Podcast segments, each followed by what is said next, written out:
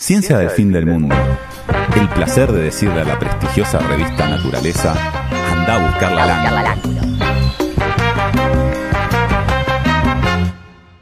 ¿Saludamos a nuestro invitado? Sí, por favor. Hola. Es que no es más invitado. No es Ese es el problema. Por eso ni, le- ni lo saludamos. No es, no es invitado, está, estamos con Fede Angelomé, nuestro amigo. Yo- quiero ser invitado Angelo Me. Ah, yo le decía Angelo Me. Lo dijiste Ya te lo mal. corregí varias veces, pero no importa. Eh, eso Es como Angelisi. respeto. No. Se pronuncia igual, no, no soy como ese señor del demonio Qué eh, que quiere Que volver. viene por a un motivo muy especial. Fe, Fe ha venido muchas veces porque es historiador, es de, de- del mismo gremio que yo, pero hoy no viene en calidad particularmente de historiador, o mitad sí, pero mitad viene en calidad de trabajador de la Biblioteca Nacional, porque ya que estamos, avisamos que esto es una columna, una hype column. Buah. ¿Qué significa eso? Que es una columna No sé. para hypear una actividad que estamos. Que Fede, la verdad, le debemos totalmente Le- la no, actividad. estamos muy contentos y tenemos que comprarle un regalo, lo digo al No, aire para favor. que quede el compromiso hecho. sí, sí, sí. sí. Eh, No hice más que dar un mail. eh, no, no te hagas porque No, te- Fede, no. el miércoles 15 de noviembre, a las 19 vamos a hacer una charla en el Salón Cortázar donde vamos a hablar de tópicos nuevos y nunca hablados de verdad. me da risa porque cuando decimos eso la- suena irónico, pero esta vez es de verdad. O sea, un programa en vivo vamos a hacer Sí. donde podrán adquirir nuestro libro si alguien todavía, algún hereje todavía no lo tiene, pero además una hora antes, a las 18 horas, Fede nos va a hacer una visita guiada por los lugares que estén abiertos de la Biblioteca Nacional. Estoy nervioso por ese, por ese evento. Y la puerta de los que estén cerrados. Tengo gente muy entusiasmada, te quiero avisar. ¿eh? Me alegra, me alegra. Eh, yo yo eh, me, me logro, siempre hago alguna que otra visita a algún amigo y demás porque es muy bella. Wow. Eh, así que bueno, si quieren empiezo porque se me ocurre una forma de hacer la columna. eh, imitando uno de los una serie de libros que más leí en mi vida, porque yo no soy un gran lector, pero sí leí mucho Los Elige tu propia aventura. Oh, Así que este qué es librazo. un Elige tu propia columna, en la cual les voy a dar opciones para hablar de la Biblioteca Nacional. este chabón es un genio. eh, que me van a poder definir ustedes. Esperemos llegar a todos, pero si no, bueno, se perderá el que menos interesó. Entonces empecemos, abrimos el libro y tenemos varias opciones. Hablar del edificio, hablar de la historia de la Biblioteca Nacional, hablar, hacer como una especie de visita por sus salas y contarle más o menos qué tiene cada sala. ¿Qué hago yo en la Biblioteca Nacional? Que puede ser una incógnita para muchos. y los objetivos de la Biblioteca Nacional en lo legal. Yo creo Algunos que son más cortos, ¿Podemos otros ir son más rota? largos. ¿Cada uno elige una? Eh, ¿Querés empezar? No, vos, porque Carva? después, después de Elige tu Aventura sigue por otros lados, ¿eh? Ah, ok. Ahora elegimos una. Bueno, debatamos entre A mí lo que más duda me da es Mm. el rol institucional que tiene la biblioteca. Entiendo que tiene como una copia de cada libro hecho en la Argentina y, y cómo hacen para volar tantos libros. Yo No sé. elijo el edificio. ¿Vos, Dani? Yo elijo, sí, la- el edificio. Bueno, entonces ya, ya, ya Vamos. ganó. el- Bueno, en edificio, Vamos. en edificio, Acá en el chat también. les votan doy una edificio. u- otra, o sea, miren cuando en Elige tu Aventura enseguida te da otra nueva opción. Ay, bueno, qué ahora, maravilla. ¿quieren hablar de la historia del edificio y la arquitectura o del tema del gliptodonte? Eh, yo elijo. Pueden volver al anterior, no se Arquitectura. Arquitectura. Sí. Ok, igual le voy a hablar de gliptodonte, no se preocupen. Menos mal. Eh, veces en eh, Elige tu propia aventura igual llegabas al sí, mismo lugar. obvio. Y sí, sí, no está tan armado, 10.000 chicos. millones de páginas. Bueno, Sería el árbol de Monte Carlo. El edificio de la Biblioteca Nacional eh, es un edificio que se empieza a proyectar en el año 60 con un concurso nacional de arquitectura, de los cuales hay muchos en varios proyectos similares. Ese eh, concurso participaron un montón. En, los dos más conocidos quizás eran Mario Roberto Álvarez, un arquitecto muy famoso argentino, y el otro Clorindo Testa, junto con el resto de su estudio, que son Francisco Burrich y Alicia Casiaga, pero el más conocido es Clorindo Testa Por porque es lejos. quizás el- el- uno de los arquitectos argentinos más conocidos. Y que quizás de estos el que más obras tiene, pero mi viejo que es arquitecto me discutirá ahora en este momento mandándome un WhatsApp diciéndome, no, Mario Roberto Álvarez tiene más en Argentina. Eh, la Biblioteca Nacional se- eh, tiene en sí mismo parte de la historia en su terreno, porque el terreno de la Biblioteca Nacional era lo que se llamaba el Palacio Unzué, que era el palacio de donde vivía el presidente de la nación. El más conocido obviamente era Perón. Claro. Que El de hecho fue demolido porque Perón vivió. Exactamente. yo tengo una duda que realmente Sí, nunca la chequeé. Fue, o sea, ¿se transformó en casa presidencial durante el gobierno de Perón o ya antes era casa presidencial? Yo entiendo que sí, pero la verdad que del Palacio Unzué no tengo tanta información O sea, que- acá, pero... que solo se destruyó no porque era la casa de Perón, sino porque vivió Perón en ella. Claro. ¿Se entiende la Claro, diferencia? claro, no es lo obvio. mismo. Sí, El no era de casa de. Perón, era una casa que se No, donó de- al, a- se dona al Estado Nacional y se transforma en la casa eh, de presidencia. Creo que sí, efectivamente empieza a ser utilizada por el gobierno peronista, pero iba a ser la casa presidencial. Claro. Sí se demuele y es bombardeada durante el bombardeo del 55 y después es demolida en, eh, en la Revolución Libertadora. Parte de la casa sigue existiendo, lo que es la casa de servicio, que actualmente es el Museo eh, Juan Domingo Perón, que es el museo, que es un museo sobre el peronismo, que tiene un auditorio, un, ca- un lugar que se llama Café con Perón, que te puedes sacar una foto con un Perón. Sí, que está De- eh, de cera. Es, no, de cera no Ah, es. es de cera, es pero se entiende. Cerámica. concepto. De es. cerámica, que te puedes sacar una foto. Eh, esa es la única parte que quedó. Eh, actualmente se está terminando de remodelar la maqueta que se había hecho hace unos años durante la gestión de Horacio González, en donde compara los dos terrenos y se ve que efectivamente es el mismo. Y los edificios que se mantienen ahora son edificios que existían en ese momento. Wow. Uno de ellos es la- eso, el otro es lo que es la- actualmente la Embajada de Paraguay, que sigue existiendo. Claro. Todo el resto del terreno es de la Biblioteca Nacional, aunque algunas partes están concesionadas en un estacionamiento, algunos negocios. Donde me robaron la bici. ¿En el estacionamiento? Sí. ¿Hace poco? Eh, hará en 2018. No, ahora hay uno nuevo. Te pregunto porque ahora no me están que- queriendo dejar la bici. Quería saber si era esa cuestión. Eh, bueno, el edificio, eh, es, entonces, a partir de ese momento queda el espacio vacío, entre comillas, y se hace un concurso en los años 60 que termina en abril del 62.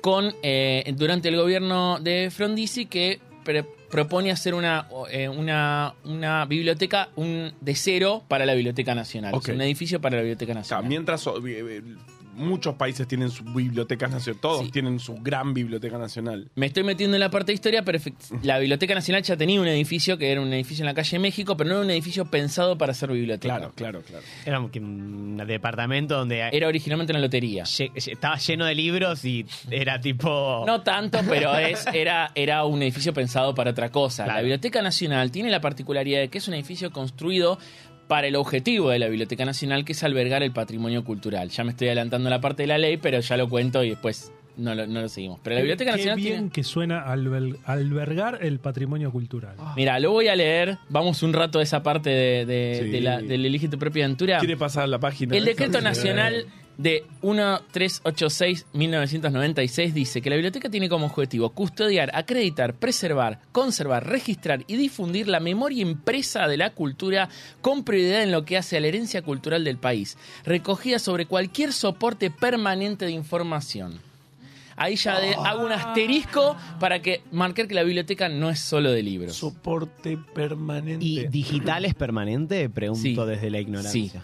¿Un pero no es lo mismo. permanente? Sí, Eh, eh, nuestras columnas en Spotify están para siempre. Para siempre. Jamás nunca podrán No ser es un borradas. soporte físico, pero piensa Pero que es está escrita en, el, en decretos del 96, o sea que... Pero igual no existía eso, así Claro, que no existía. era un problema Claro. para. Entonces, pero esta idea de construir la biblioteca como un espacio para, para albergar material que va a crecer permanentemente, porque es una de las cosas que sucede, la biblioteca, como vos dijiste, sí, hay tres libros que se entregan, uno, los editores, uno de ellos lo entrega a la Biblioteca Nacional, Perdón, o sea que entonces- todo lo que se edita en la Argentina va a la Biblioteca Ciencia, Nacional. el libro de Ciencia del Fin del Mundo está en la Biblioteca Nacional. Quizás no está catalogado, pero lo ponemos a buscar si quieren. tiene ICBDN, así Sí, que. es- debería estar entregado, pero una cosa es que llegue- haya llegado, otra cosa es que haya sido catalogado y que esté.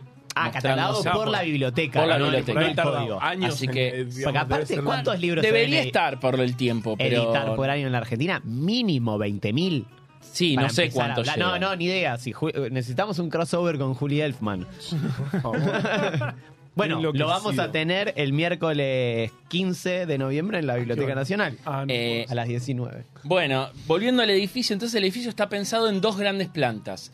Por un lado, lo que es subterráneo y semisubterráneo, que es son tres grandes eh, subsuelos de depósito de libros y hemerográfico. Me- eh, p- p- like, eh, ¿Mero qué? Hemerográfico quiere decir diarios y revistas y todo lo que se llama publicación seriada. O sea, publicaciones que se publican permanentemente. Diarios, O revistas, sea que también folletines todos y más. los diarios. Eso llega a todos los diarios, claro. De hecho, es Todos quizás lo más días. consultado de la Biblioteca Nacional. Sí, claro. Todos, los, todos los días ¿Y dónde entra y todo todos los meses. Porque llega el del día, que llega el del día, lo podés consultar, ir ahora a la hemeroteca y consultar el diario del día, ponértelo a leer, terminarlo de leer y entregarlo. Y además, cada unos meses, hoy hablé justamente con una de las eh, integrantes del, de- del- de, las, de la sala de hemeroteca y me contó un poco cómo llegaban y llegan más o menos cada 3-4 meses. Y eso sí, sé cómo llegan, llegan encuadernados en un gran libro Claro.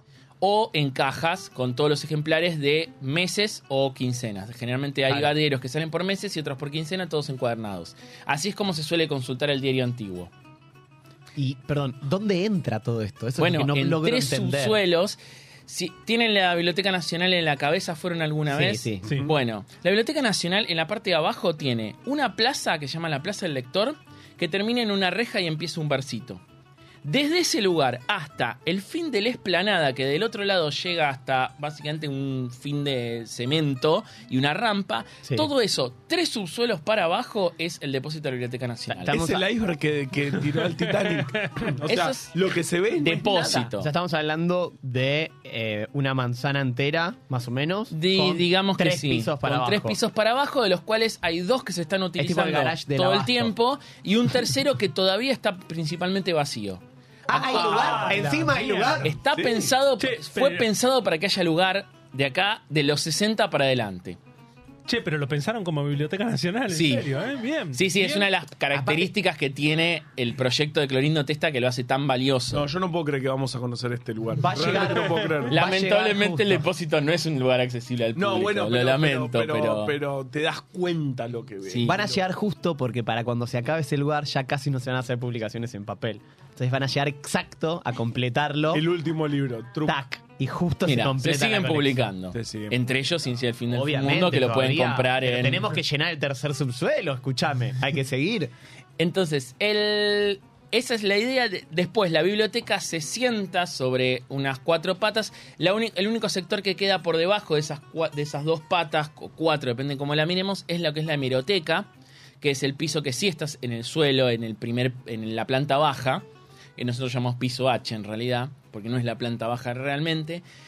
Encima de la biblioteca tenemos la famosa esplanada, que es donde está la entrada, que es donde se van a juntar para venir a ver a- a la presentación del libro. Y después de eso, las salas de lectura y diferentes salas especiales que están elevadas en ese que es el espacio que uno conoce de la Biblioteca O sea, Nacional. arriba no hay libros guardados. No, los hay algunos depósitos hay. Tenemos el depósito de tesoro, tenemos eh, algunos depósitos de parte de libros y de fototeca y demás, pero el gran, la gran cantidad de material está toda eh, subterránea y con posibilidad de crecer. Es una de las Qué características. locura. Es como un árbol que crece en sus raíces. Yo estoy. es- es- Ah, vos decís un árbol. Una de las inspiraciones que fue pensada en la Biblioteca Nacional. Claro. Que si uno la ve de ciertas maneras, da la idea de un árbol, sobre todo si se le ponen los parasoles que eh, deberían tener en las ventanas que hacen como esa forma de árbol. Re. Es un re. árbol y gliptodonte a la vez, pero bueno, está bien. Voy al gliptodonte. Las obras de la Biblioteca Nacional empiezan 11 años después de que se gana el concurso. Sin embargo, no terminan hasta el año 92 y no se termina de mudar la biblioteca hasta el año 93. Ah, o sea, tardó 6 millones de años. Sí, y bueno, pensemos qué sucedió entre el Sí, no, 71 obviamente. y el dictaduras 93. Claramente, la dictadura militar paró las obras en el 80. En el 80 se pararon las obras de la Biblioteca Nacional. el patrimonio cultural no, parecía una cosa ¿Por como... qué? Ah, Vos estás en pedo. No, lo bueno de tenerlos todos juntos era que los podían prender fuego más rápido todos Sí. los libros. No, no hablemos de la mudanza, que fue todo un tema en la biblioteca. No me quiero Oh, imaginar. imagínate esa mudanza, la cantidad de fletes. Es como Eh, ver los dinosaurios de Aparte, Tecnópolis el otro pesan día. Los libros muchísimo. No, y además Sí. los metes adentro de una caja y la Y se caja se, rompe. te desarma. En las se mudanzas, te ¿viste que desfonda. tenés que poner un poquito de libros en cada caja? Sí. Cuando te mudas. Eh, bueno, eh, entonces, la idea del gliptodonte. Bueno, en realidad es casi un mito. Porque el No. gliptodonte lo encuentran durante las excavaciones de la Claro. obra. Entonces, si hacen ese suma, se dan cuenta que el gliptodonte no puede inspirar, inspirar en la, la obra que ganó si fue co- encontrado Pero, después de ¿sabes que ganó pasa esa cuando obra. fue a La ver el territorio? No. eh, Clorindo sintió la energía del gliptodonte inconscientemente. sí. ¿Vos escuchaste a Clorindo Testa decir esas mismas palabras? No, Porque no. fue Ah, esas ¿sí? palabras textuales de Clorindo Testa. No, puedo- No puedo creer. Clorindo Está- Testa era un artista en la vida, entonces. Eh, hola Clorindo, ¿cómo qué onda el diseño del banco del banco de Londres? por ejemplo. Eh, si quieren saber más obras de Clorindo Testa, tenemos el Hospital Militar en Parque Centenario, el Banco de Londres, el Museo del Libro y la Lengua, que, que queda eh, también en la manzana de la Biblioteca Nacional, que es muy interesante porque es mucho más moderno. Fue construido en los. a- terminó de inaugurarse en los años 2010, si no me equivoco. Entonces es ver el primer, uno de los clorindos más, vi- más jóvenes y el clorindo del último tiempo, y el diseño es muy diferente, mucho más colorido, Ay, bastante qué interesante. planazo esto, no lo puedo creer. Eh, bueno, eh, ahí entonces llegamos al final de, la, de esta parte del capítulo. Tenemos eh, la historia de la Biblioteca Nacional, o si quieren hablamos un poco de las salas y cómo se organizan, que un poco estuvimos hablando. Y yo creo que quiero la historia. Sí, sí, después quiero saber qué haces vos en la biblioteca. Eso es eh, eso lo vemos sino al final. Bien. Bueno, la historia de la Biblioteca Nacional la voy a resumir un montón. Eh, ya con el con el, el Algo ya les hablé un montón. Claro. Sí. Eh, la Biblioteca Nacional en realidad nace como la Biblioteca Pública de Buenos Aires. Digamos en el principio de todo, 13 de septiembre de 1810. Mira, Eh, o sea, es parte del inicio de. Ni siquiera la nación, O sea, porque la no hizo existía. Mariano Moreno. La hizo Mariano Moreno. Ah, literal. Sí, por eso, por se eso llama se llama Biblioteca Mariano Mariano Moreno. Mariano Moreno es el Estoy primer acertando bien hoy, ¿eh? Estoy afilado. al El- medio protector, el protector de la primera Biblioteca Nacional. Primero se ubica en el Cabildo y después inmediatamente en Que tenía 1812... tres libros al principio. Sí, era, era parte de la donación. No queda muy claro cuál es la donación original, porque la donación que sí es original y que está dentro del tesoro de la Biblioteca Nacional como una colección aparte, es la que se puede establecer en la man- cuando se muda a la Manzana de las Luces en 1812, que es el primer lugar puro Ah, de la mira, Biblioteca ahí Nacional. fue. Sí, como siempre la Manzana de las. Luces tiene todo. La primera, el- la Universidad de Buenos Aires. El colegio. Bueno, eso ni hablemos. Eh, No, no hay que pararse. igual. Claro. No, nos paramos el colegio. Y eh, la Biblioteca Nacional. Eh, ¿Qué estaba diciendo? Ah, eh, bueno, el, el primer acervo de la Biblioteca Nacional es donación de Manuel Belgrano, de Mariano Moreno y de los del básicamente del colegio de del Real- el colegio de San Carlos, que será el Nacional Buenos Aires.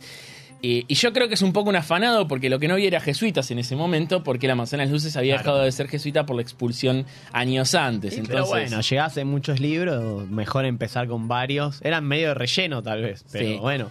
No, si bueno, les si no interesa, nada, si les interesa, esa colección está digitalizada y, con- y con- y se puede consultar online Y actualmente. Muchos deben ser textos manuscritos. Claro, son textos totalmente manuscritos de- incomprensibles. Absolutamente, créeme que los he visto y son muy difíciles de comprender, pero se puede conseguir todo en la Biblioteca Perdón, Nacional y ¿vos en el catálogo los- digital. lo- los no, nunca, esos nunca. o los Vi otras cosas. Yo me acuerdo pero que los digitalizados. el mismísimo Di Meglio nos contaba en la facultad lo difícil que es aprender a leer no solo la letra, sino las palabras que Sí. utilizaban en aquella época. En, en mi trabajo anterior dentro de la biblioteca, había una, estábamos en un momento catalogando lo que llamaban las tesis Candiotti, que eran las tesis de doctorado de, de- de Derecho, que se hicieron, que se recopilaron todas en una, en una colección que tenían 3, 4 páginas esas tesis, porque eran tratados de derecho muy cortitos. Y teníamos que entender por lo menos el nombre del tipo y como yo, el que mayor experiencia tenía con manuscritos por haber trabajado con alguna que otra fuente primaria en la facultad, Claro. era el que decían, Fede, podés entender, a ver, me parece que dice esto. Y así, era yo el Me traductor. puedo, me puedo volver loco de, de- de qué hermoso trabajo, por favor. Igual, ¿sabes cómo te queda el bocho? Todas esas letras en diagonal. Solamente tenía que leer dos o tres datitos, no era necesario. No, Viajando no. al siglo XIX. Ah, Eh, entonces, eh, ese es el primer momento. El momento clave de la Biblioteca Nacional es cuando se transforma en tal. Y ese hay un personaje que es fundamental que es Paul Grossack.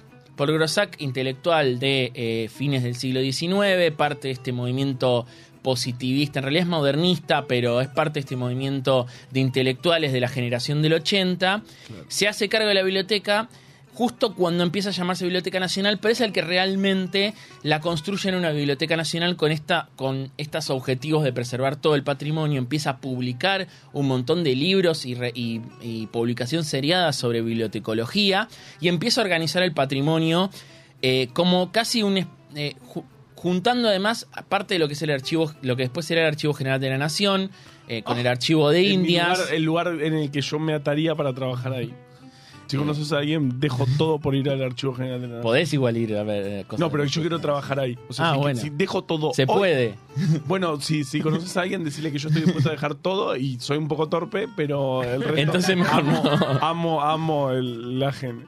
Y bueno, y en, po- en la gestión de Pablo Grosaca es cuando se muda a la famosa eh, sede de la calle México, que es la que va a durar hasta el 94 cuando se inaugure la biblioteca actual. Eh, la biblioteca de la calle Ne- México estaba efectivamente en la, en la sede de la Lotería Nacional en ese momento. Iba a ser para la eh, Lotería Nacional, al final se utilizó para eso. Y actualmente está transformándose en una especie de subsede de la Biblioteca Nacional como un, un centro de exposiciones y demás. Un spin-off. Que se llama justamente sede Jorge Luis Borges, porque fue Jorge Luis Borges también, Ah, no, eh, también director de la Biblioteca Nacional, es otro de los famosos, Eh, ¿Cuándo fue director en el gobierno de Frondizi? eh, entre el 55 y el 73. Ah, dura- eh, o sea, entre la Libertadora y hasta que llegó Cámpora. Claro. O sea, Todos el- el- esos durante años. los 18 años de proscripción del peronismo. Exacto. Claro. Che, ¿qué Voy a decir, en O sea, defensa sí, de Borges, Frondizi. el director de la Biblioteca Nacional durante el peronismo era Subría, que era un personaje Sí. bastante nefasto, porque era antisemita como el poco. Pero Borges, como director de Aves, la rompió igual durante Sí, el peronismo. sí. Eh, hay una historieta muy linda que cuenta la historia de qué hubiera pasado si Borges hubiera aceptado ser director de Aves, eh, de, de Calvi. Es un poco bizarra, pero bueno. Eh, en esas gestiones que se firma la, la mudanza, a- pero que obviamente no llega Borges a verla, eh, bueno, obviamente porque quedó ciego. De hecho, la Biblioteca Nacional tiene la particularidad de tener tres directores ciegos: Paul Grossac, Acá lo Borges diciendo justo. Sí. Y ahora no me acuerdo el tercero, pero ese duró menos. Eh, y bueno, Borges es quizás de los más célebres. Actualmente se puede ver alguno de los mobiliarios que utilizó Borges. Eh, pero el más importante, como dije, podríamos pensar en Grusac. Y yo voy a mencionar, hablando de que vamos a hablar de kirchnerismo al final, eh, Horacio González. Mármol, que- acá dicen que fue el otro ciego. sí, Mármol es el otro ciego. Pablo Mármol. Pablo. eh, Horacio Ah, González. José, ¿no? Horacio González asume durante el kirchnerismo justamente la, ser el director de la Biblioteca Nacional y le cambia la cara de una manera que quizás es lo que la hace tan conocida actualmente dentro de, de la cultura argentina. Porque es la- el que le da una importancia de no solo de preservar el material, sino empezar a exponerlo y crea una cantidad de, de exposiciones que solamente se replican. Muchas de ellas fueron muy conocidas, como la de Eva Perón, como la del Indio Solari. La de Ecos de los Soviets. Ecos de los soviets. Esa no fue durante gestión de Horacio González, pero es Ah, parte de las réplicas Claro, de lo que dejó claro. Horacio González, que cambió un montón. Y también creó varios archivos nuevos, como por ejemplo el Centro de Historieta y Humor Gráfico, eh, que es el quizás el sector más nuevo de la biblioteca que recopila, que recopila un montón de originales de historietas eh, y, y producciones de humor gráfico y demás. Si quieren, ahí nos vamos entonces a las salas, porque ya la ley la vimos, así que podemos ir a ver a las salas. Qué bien, no eh. tenemos que hablar de todas. Dios. Pero si quieren hablamos un poco de alguna de ellas. Yo se las voy a nombrar y ustedes me dicen cuál les llama la atención.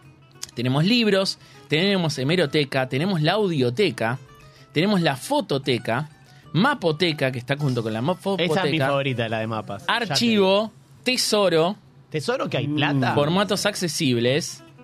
¿Querés hablar de tesoro ya que estamos Que hablando? hay plata. hay No. guita. Ahí está. El Tesoro de la la- Biblioteca que Nacional robaron. tiene el- el- los, objet- los objetos de la Biblioteca Nacional más valiosos históricos Ah, y monetariamente. Claro. Por ejemplo. Un Martín Fierro. Bueno, toda la colección de- de- original de la Biblioteca Nacional está en el Tesoro.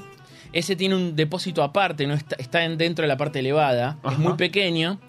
Tiene 21 incunables. Los incunables son los libros que se publicaron en los primeros 100 años después de la invención de la imprenta. O sea, son los primeros libros eh, im- eh, No. impresos No, no, de la no, historia. No, no, no. ¿Está el Maleus No, no, no. Maleficarum? Ay, qué. Eh, no sé si. No, está, pero no en una versión de ese. Claro, no, tan. No. No. bueno, obvio, alguna edición va a haber. Hay libros encadenados. Hay dos, creo que son libros encadenados, que son los libros que se encadenaban a la pared porque eran manuscritos y eran tan valiosos que se encadenaban.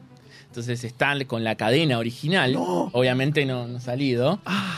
Eh, está eh, la edición completa de la enciclopedia francesa de la ilustración del siglo XVIII. Todos los 21 tomos con sus tomos de planillas. Esa, además, particularmente fue donada a Perón por la embajada francesa. Mirá vos. Pero es uno de los pocos lugares en donde está toda entera. Ay, por favor. Y eso es- además un montón de materiales que son valiosos aunque sean nuevos. No voy a Como hablar ya de de lo que estoy trabajando, pero por ejemplo, en, en la muestra que estamos exponiendo ahora en la cancha de Boca, en la mitad más uno, hay un libro firmado por Pérez Celis, eh, pa- dedicado a la Biblioteca Nacional. Por lo tanto, es un libro especialmente valioso porque está firmado por un artista muerto, es como una obra de arte. Eh, así de, de un montón de cosas hay en el tesoro. En el tesoro no solamente hay libros, hay todo tipo de materiales de archivo, de mapas, de todo el archivo. Claro. Todo es como una mini biblioteca de objetos especialmente importantes Pará, y ¿y, co- valiosos. y cómo se entra al tesoro? O sea, Bueno, el tesoro es una de las salas que no se puede acceder. Se puede acceder Claro. de forma libre, la podés ver, tienes tú una muestra casi siempre que va rotando de cosas que les interesa ir mostrando, pero para pedir material tenés que ser investigador de la Biblioteca Nacional. claro. Para ser investigador no es tan complejo, tenés que ir a la página, fijarte qué es lo que te piden, mandarlo y te lo aceptan o no, pero muy, muy probablemente te aceptan, Ay, te dan una credencial y podés eh, consultar material antiguo. Ah, mi viejo hizo eso. Y claro, puedes Sí, sí, sí, sí, consultar el- material el- antiguo y ir a la sala del tesoro. El material antiguo para la Biblioteca Nacional es cualquier material que sea antes de 1940. ¿Quieren hablar de eh, otra de las salas? Dale, una Libros. sala más y cerramos. Y cerramos. Oh. Ok, fototeca, libros, audioteca. No sé, acabaron no ya? sé por qué No, mapoteca dijimos, mucho. archivo, mapa, mapa, mapa, tesoro. Por favor, mapa. Bueno, la fototeca y la mapoteca están juntas en una Bien. misma sala. Dos Actualmente por uno. tiene una muestra muy linda de fotos del de, el 83 de la, de, la, de la transición democrática de Crónica. La fototeca y la mapoteca tienen un montón de material. Eh, ahora tengo Yo estoy quiero buscando. saber poner el mapa más antiguo o mapas a mano, esas cosas a Bueno, me fascinan. Hay mapas desde el 1600. Algunos están en el tesoro, pero en Mapoteca hay mapas de esa época. Hay 12.000 mapas.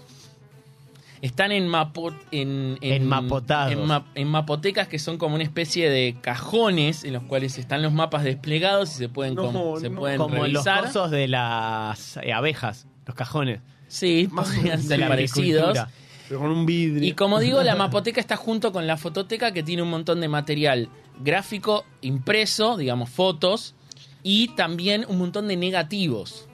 Voy a describir dos colecciones que me, me gustan un montón. Una es la colección que donó todo el archivo de Crónica a la Biblioteca Nacional. El archivo, Crónica necesitaba achicar el edificio porque iba a pasar el Metrobús en su momento, entonces donó todo el archivo tradicional de Crónica a la Biblioteca Nacional. Ah, yo Ese tenía está en este momento en proceso de digitalización y, y catalogación, de tan grande que es. Se habla de décadas de que va a terminar de, de digitalizarse y, y- y- y tener todo. Entonces, una de las cosas que tiene es que en la fototeca tienen un montón de los negativos que tenía Crónica. Eh, muchos que nunca fueron revelados. Se quedaron Claro. negativos en sobres catalogados Claro, según su temática. Elegían una foto y esa no, no, las que no se elegían quedan los negativos. Claro. Yo, por ejemplo, en, en la muestra mostramos seis fotos de una cobertura de un partido Boca, Boca 1, River 0 del 74 que deberá tener 150 fotos. No sé, no las conté. Todas de un partido Ah, que son tipo nadie las vio. 10 fotos del vestuario, muchas que no se podrían mostrar en ningún medio.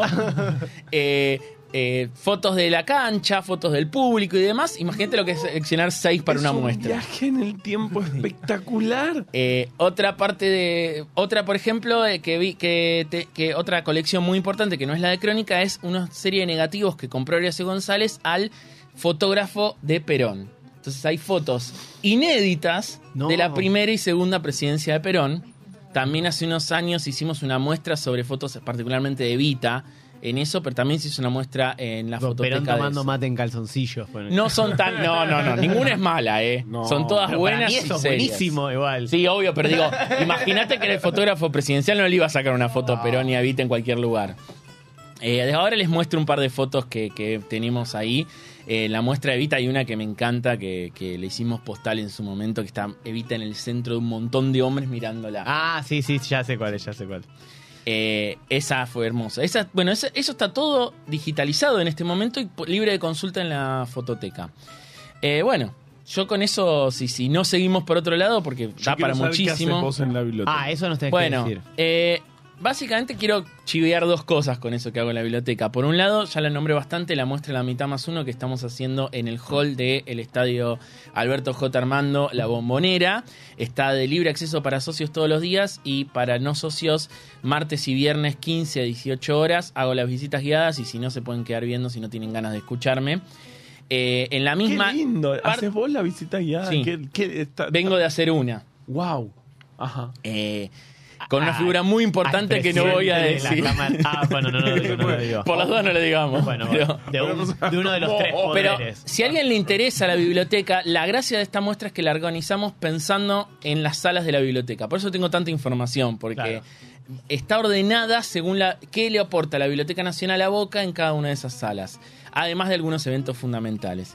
Y otra cosa que quería chivear, que estamos haciendo en este sector de producción, que es donde yo trabajo, eh, que si quieren seguirlo en Instagram es producción.bn, es eh, un podcast que estamos haciendo de, de lectura de poesía, que se llama Poetas por Poetas. Pronto va a salir la nueva temporada, que son poetas jóvenes que leen poemas de poetas antiguos y, y del siglo XIX y siglo XX, que los leen y, y leen uno suyo y uno del poeta como para comparar. Es cortito, son dos, tres minutos, no pierden nada con escucharlo, eh, los que les gusta la poesía. Siguiendo Eh. producción.bn, por Dios. Así que esos son algunas de las cosas que puedo decir de la Biblioteca Nacional. Tengo demasiado, por eso dejé el... Bueno, si quieren saber más, el miércoles 15, 15. de noviembre a las 18 hacemos una visita guiada acá con el señor Federico Angelomé y después nos vamos a la charla donde obviamente lo vamos a subir a hablar también. No, yo me voy a quedar. Cancelamos voy a nuestra quedar, parte y- eh, eh, viendo cosas, por favor. No, no, ay, no hablé de cómo se cataloga, imagínate.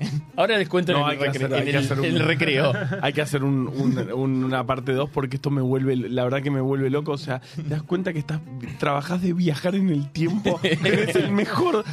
puto Estudié de via- estudié de viajar en el tiempo. Claro, o sea, vivís viajando en el tiempo. No existe al- algo más lindo en el mundo. Por favor, eh, me volvió loco esta columna. Una, una pequeña aclaración. Al que, más allá de la visita que vamos a hacer, eh, también hay otras. Es más complicado conseguir visitas a la Biblioteca Nacional, pero hay visitas guiadas a la biblioteca.